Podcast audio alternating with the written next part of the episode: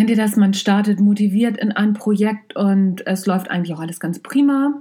Und auf einmal kippt das Ganze. Nichts klappt mehr. Okay, ihr seid ja geschult und ihr wisst Ruhe bewahren und konzentriert weiterarbeiten. Und dann geht es wieder schief. Und dann geht noch was schief. Manchmal ist das so. Aber was dann? Was, wenn ein Strick nach dem anderen reißt und der Geduldsfaden gleich mit? Ausrasten ist auch keine Option. Oder doch?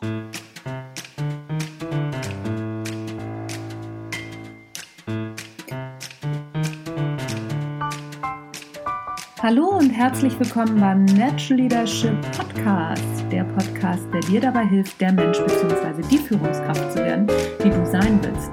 Du bekommst innovative Ideen, praktische Tipps, jede Menge Impulse neueste Informationen aus der Hirnforschung für deinen beruflichen Erfolg und deinen persönlichen Entwicklungsprozess. Mein Name ist Danja Niekerken und ich freue mich, dass du heute dabei bist.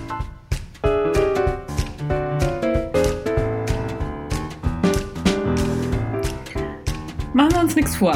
Wir rasten zwischendurch schon mal aus. Ja, ja, ja, ich weiß, das macht natürlich die versierte, perfekte Führungskraft nicht. Stimmt. Die Sache hat allerdings einen Haken. Die perfekte Führungskraft gibt es nicht. Auch der beste Natural Leader rastet zwischendurch mal aus. Kurz, jeder wird mal wütend. Ärger und Wut sind aus Sicht unseres Gehirns identisch, denn unser Gehirn unterscheidet im Prinzip nur Grundemotionen. Wut, Freude, Angst, Trauer und Ekel. Ursprünglich waren diese Emotionen dazu gedacht, unseren Lebensraum zu erweitern oder zu verteidigen und natürlich dazu, das Leben an sich zu sichern. Wenn man es genau nimmt, unser ursprünglicher Emotionsquellcode. Der wurde zwar inzwischen häufig und auch sehr gut modifiziert und immer wieder verbessert, aber die Basis, die stammt noch aus Fred und Wilma Feuersteins Zeiten. Unsere Grundemotionen stammen also aus wirklich längst vergessenen Tagen.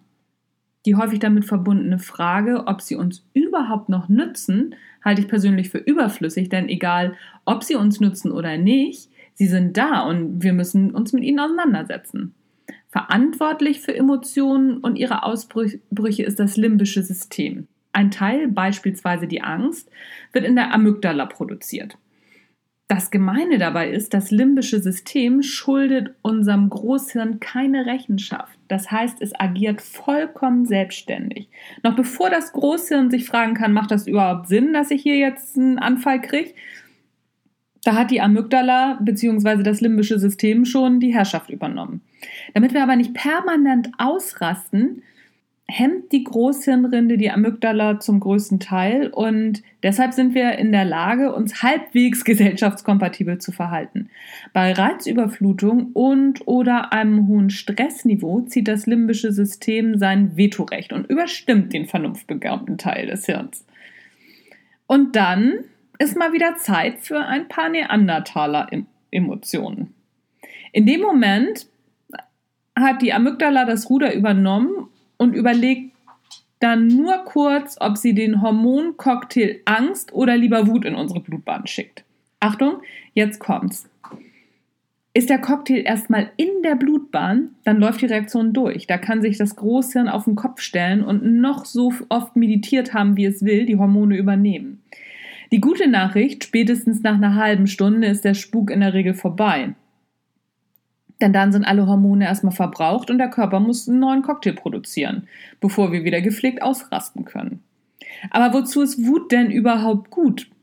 Grundsätzlich dient Wut mal der Verteidigung. Wenn wir angegriffen werden, haben wir in unserem Quellcode drei Möglichkeiten angelegt. Angriff, Flucht oder Todstellen. Und die Wut ist die Unterstützung für den Angriff. Sie macht den Körper kampfbereit und setzt Energie frei. Das wissen wir alle.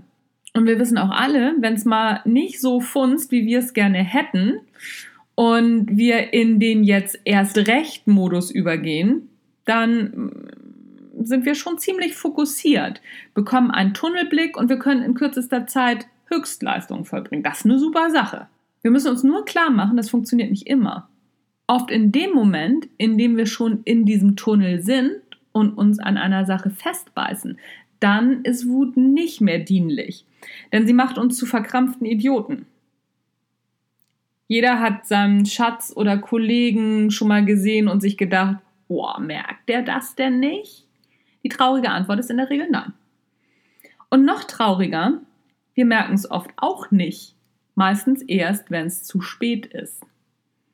Was aber nun tun, wenn die Wut die Oberhand gewinnt? Die klare Antwort, es kommt darauf an. Denn es gibt leider kein Patentrezept, aber verschiedene Möglichkeiten. Vorweg eins. Psychologen sind sich noch nicht darüber einig, ob es besser ist, Wut auszuleben oder nicht. Eins ist allerdings klar, wer Ärger dauerhaft unterdrückt und sich seinen Gefühlen nicht stellt, der wird mit ziemlicher Wahrscheinlichkeit krank. Drogenkonsum, erhöhte Depressionsgefahr und eine erhöhte Gewaltbereitschaft können die Folge sein. Das ist auch nachgewiesen. Wenn du merkst, es will heute einfach nicht klappen und die Kollegen sind noch bescheuerter als sonst, dann ziehst du den Stecker. Genau in dem Moment, in dem du sauer wirst, gehst du raus aus der Situation und am besten gleich eine große Runde um den Block. Das hat den Effekt, dass dein Wutcocktail, der gerade in deiner Blutbahn sein Unwesen treibt, schneller abgebaut wird. Jede Art von Bewegung baut Wut und Stress ab. Die gute Nachricht, du musst gar nicht 10 Kilometer rennen. Ein Spaziergang von rund 30 Minuten hat den gleichen reinigenden Effekt. Soweit, so gut. In einem Meeting oder in einer Besprechung ist der Tipp natürlich unglaublich unpraktisch. Es macht einfach einen doofen Eindruck, wenn man mittendrin einfach rausrennt. Äh, Spaß beiseite. Meetings sind schon etwas schwieriger. Eine Möglichkeit ist sofort ein großes Glas Wasser zu trinken. Am besten so 0,5 Liter. Das Wasser verdünnt sozusagen den Wutcocktail und lässt einen wieder zur Ruhe kommen. Außerdem, während du mit Trinken beschäftigt bist, kannst du keinen Blödsinn reden. Ist auch sehr praktisch. Kurz auf stille Örtchen fliehen ist auch ein probates Mittel. Dort kann man in Ruhe durchatmen. Außerdem macht es Sinn, sich einen Bleistift für eine Minute zwischen die Zähne zu klemmen, so dass eine Art doofes Grinsen entsteht. Ist ja egal, auf dem stillen Örtchen sieht einen ja keiner. Nach circa einer Minute, Zeitstoppen hilft da übrigens sehr, kommt die Grinseinfo dann auch im Hirn an. Tatsächlich gibt es nachweislich nach mindestens einer Minute eine Rückkopplung zwischen Körper also dem Grinsen und dem Gehirn. Frei nach dem Motto, wenn das Gesicht lacht, dann muss da ja was dran sein, also fährt das Gehirn einfach mal den Wutcocktail zurück und steuert mit ein paar angenehmen Emotionen dagegen. Das mag dämlich klingen, sieht auch dämlich aus. Erstens, auf dem stillen Örtchen sieht dich keiner. Zweitens, probier es aus, es funktioniert tatsächlich. Du wirst danach nicht glücklich sein, aber du bist nicht mehr so wütend und du kannst wieder klar denken. Und darum geht es ja schließlich. Wer sich gerade für sich an seinem Rechner an einer Aufgabe festgebissen hat und anfängt sauer zu werden, hör auf. Hör sofort auf, wenn du merkst, du wirst sauer.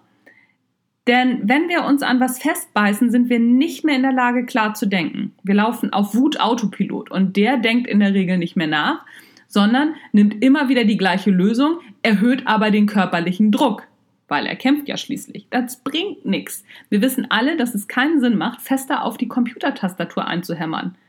Tun es aber trotzdem. Kurz gesagt, Wut macht doof. Auch das stimmt, denn ein Neandertaler Kampf zeichnet sich nicht durch strategische Überlegungen aus, sondern durch körperliche Kraft. Also schaltet das limbische System das rationale Denken vorübergehend aus, um mehr Energie für körperliche Gewalt zur Verfügung zu stellen. Das mag für einen Boxkampf ganz okay sein. Den Kampf mit der Excel-Tabelle gewinnen wir so nicht. Also, akzeptieren, dass Wut eine körperliche Reaktion ist, die durchlaufen muss. Eine Möglichkeit finden, sie durchlaufen zu lassen und dann neu anfangen. Und daran denken, Wut ist ein Grundgefühl, das zu jedem Menschen gehört. Unterscheiden tun wir uns durch den Umgang mit ihr. Das war's für heute. Wie sind deine Erfahrungen mit dem Thema? Was machst du, wenn du wütend wirst im Meeting? Wie gehst du damit um? Das würde mich wirklich freuen, da nochmal ein paar Anregungen zu kriegen. Vielleicht gibt es dann da nochmal ein paar neue Ideen. Ich würde da auf jeden Fall nochmal eine neue Podcast-Folge draus machen. Ich freue mich auf deine Rückmeldung. Wenn dir der Podcast gefallen hat, dann bewerte ihn doch mit 5 Sternen bei iTunes und mit ein, zwei Sätzen Rezension. Freue ich mich tierisch drüber. Wie das geht, verlinke ich dir in den Show Notes. Außerdem, wenn dir der Beitrag gefallen hat, dann teile ihn doch. Dann erzähl doch deinen Freunden davon. Da gibt es einen tollen Podcast, der heißt Natural Leadership Podcast und der braucht auf jeden Fall noch ein paar Abonnenten. Abonnenten, genau. Abonnenten. Freue ich mich auch drüber. Was gibt's noch zu sagen? Im nächsten Jahr geht's weiter. In diesem Jahr gibt es keine offenen Seminare mehr. Aber wenn du noch in diesem Jahr buchst für nächstes Jahr, die Termine findest du auf der Homepage, verlinke ich dir natürlich auch. So, wo war ich stehen geblieben? Wenn du noch in diesem Jahr für nächstes Jahr buchst, bekommst du 30% Rabatt auf den Seminarpreis. Also es lohnt sich auf jeden Fall noch bis zum 31.12. zu buchen. Ich freue mich, wenn du dabei bist und wir uns persönlich kennenlernen. Das soll es für heute gewesen sein. Mein Name ist Anja Niekerken. Das war der Natural Leadership Podcast. Tschüss, bis zum nächsten Mal.